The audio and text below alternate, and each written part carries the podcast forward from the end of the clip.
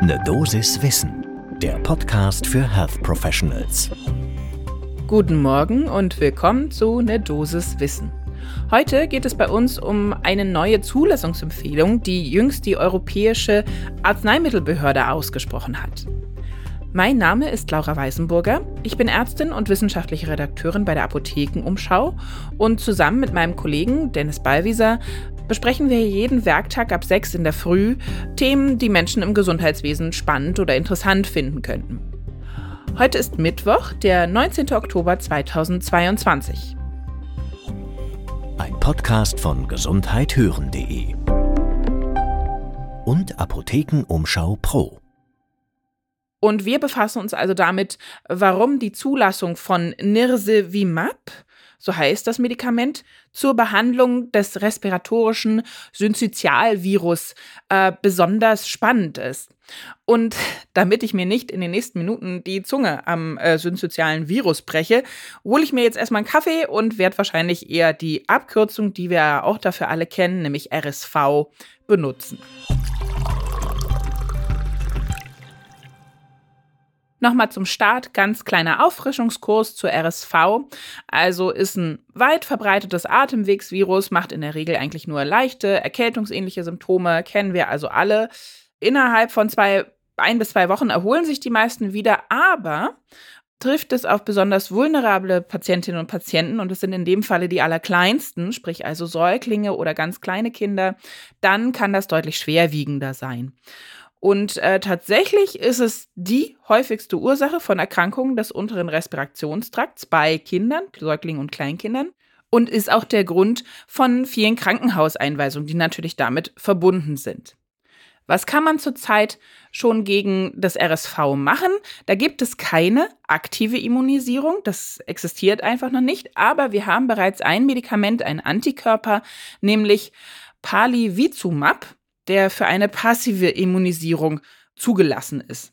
Allerdings ist Palivizumab auch nicht für alle, alle kleinen Neugeborenen oder äh, Kleinkinder zugelassen, sondern äh, da gibt es eine relativ enge Zulassungsbeschränkung. Also alle, die in oder vor der 35. Schwangerschaftswoche äh, geboren wurden, dann Kinder unter zwei Jahren, die innerhalb der letzten sechs Monaten wegen bronchopulmonaler Dysplasie behandelt wurden und diejenigen Kinder, die unter zwei Jahre alt sind und einen hämodynamisch signifikanten angeborenen Herzfehler haben.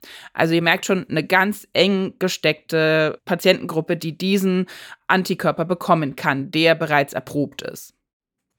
Ein weiterer Nachteil, den das Palivizumab hat, ist dieses Medikament muss einmal im Monat während des gesamten Zeitraums gegeben werden, zu dem es ein erhöhtes RSV-Infektionsrisiko gibt. Das ist tatsächlich bei uns von Dezember bis März der Fall. Das heißt, jeden einzelnen Monat in dieser Phase müsste man den Antikörper dann entsprechend geben. Nun gibt es jetzt aber eben von AstraZeneca und Sanofi entwickelt das Nirsevimab, also wir ähm, an der Endung hört auch einen Antikörper, der eben diese Zulassungsempfehlung von der EMA bekommen hat. Der soll ebenfalls RSV-Infektionen bei Neugeborenen und Säuglingen vorbeugen und muss, schöner Vorteil, nur einmal, und zwar während der allerersten RSV-Saison gegeben werden. Bei diesem Antikörper handelt es sich um einen monoklonalen Antikörper, der sich an das F-Protein, also das Fusionsprotein, anlagert und somit das Eindringen des RSV-Virus in die Zelle verhindert. Also auch wieder eine passive Immunisierung, aber deutliche Vorteile, muss wie gesagt nur einmal verabreicht werden und ist tatsächlich auch für alle Kinder entwickelt worden. Also Natürlich wird jetzt erstmal bei den Risikokindern getestet, äh, die Gruppen, die ich eben schon genannt hatte.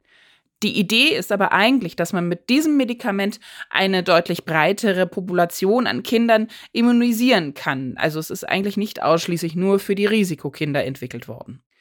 Diese Zulassungsempfehlung ist jetzt ausgesprochen worden im Rahmen eines beschleunigten Zulassungsverfahrens. Das muss man tatsächlich sagen. Warum?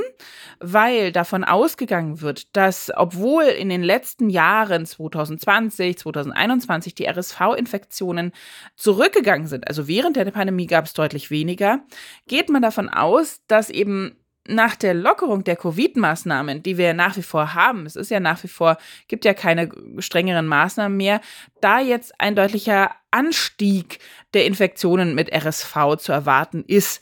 Ähnliches können wir ja ganz gut gerade bei der Influenza beobachten. Da hat mein Kollege, der Dennis, am Montag bei Nodosis Wissen drüber gesprochen. Da könnt ihr auch gleich nochmal reinhören. Aber deswegen halt jetzt dieses beschleunigte Zulassungsverfahren und diese Empfehlung, die von der EMA ausgesprochen wurde, basiert natürlich auch auf gut gemachten Studien. Das sind, handelt sich in diesem Fall um zwei randomisierte, doppelverblindete, placebo-kontrollierte, multizentrische Studien, also wirklich alle Kriterien, die wir so ganz gerne hätten, war auch eine relativ äh, große Kohorte, nämlich 1490 Säuglinge, die nach der 35. Woche geboren wurden. Und was war das Ergebnis? Also der Anteil der Kinder, die wegen einer RSV-Infektion ärztlich behandelt werden mussten, der sank von 5% auf 1,2 Prozent. Das entspricht einer Effektivität von über 75 Prozent. Und auch die Hospitalisierungen wurden äh, gesenkt, und zwar von 1,6 auf 0,6 Prozent. Das ist wiederum eine Effektivität von ungefähr 62 Prozent. Das heißt also, das hat gut funktioniert. Nebenwirkungen, ja, gab es, wie immer bei Impfungen, solche Geschichten wie Rötung, Schwellung, Schmerz an der Injektionsstelle, aber auch Hautausschlag, Fieber wurde beobachtet. Zu dramatischeren Nebenwirkungen kam es eigentlich nicht. Wann das Medikament jetzt tatsächlich eingeführt wird in den Markt, ist aber leider noch nicht ganz klar. Wir haben trotzdem, wie immer, auch einen Experten gefragt, wie er äh, diese Markteinführung jetzt sehen würde oder diese, diese Zulassungsempfehlung. Und in diesem Falle ist das Tobias Tenenbaum. Er ist Chefarzt der Klinik für Kinder- und Jugendmedizin am Sana Klinikum Lichtenberg und er ist der Deutschen Gesellschaft für Pädiatrische Infektiologie. Und er sieht das Ganze sehr, sehr erfreulich insbesondere, dass eben eventuell eine breite Anwendung äh, grundsätzlich möglich wäre. Ob es letztendlich auch für alle am Ende, für alle Kinder empfohlen wird, hängt natürlich von weiteren Studiendaten ab. Und er meinte aber auch, dass äh, wenn das Medikament dann letztendlich äh, verfügbar ist, wird sich wahrscheinlich auch für Risikokinder die aktuelle AWMF-Leitlinie diesbezüglich ändern, dass eben dann dieses Medikament gegeben werden sollte. Das war eine Dosis Wissen für heute.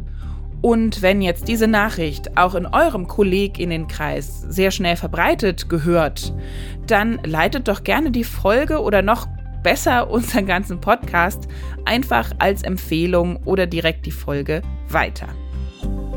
Ein Podcast von gesundheithören.de und Apothekenumschau Pro.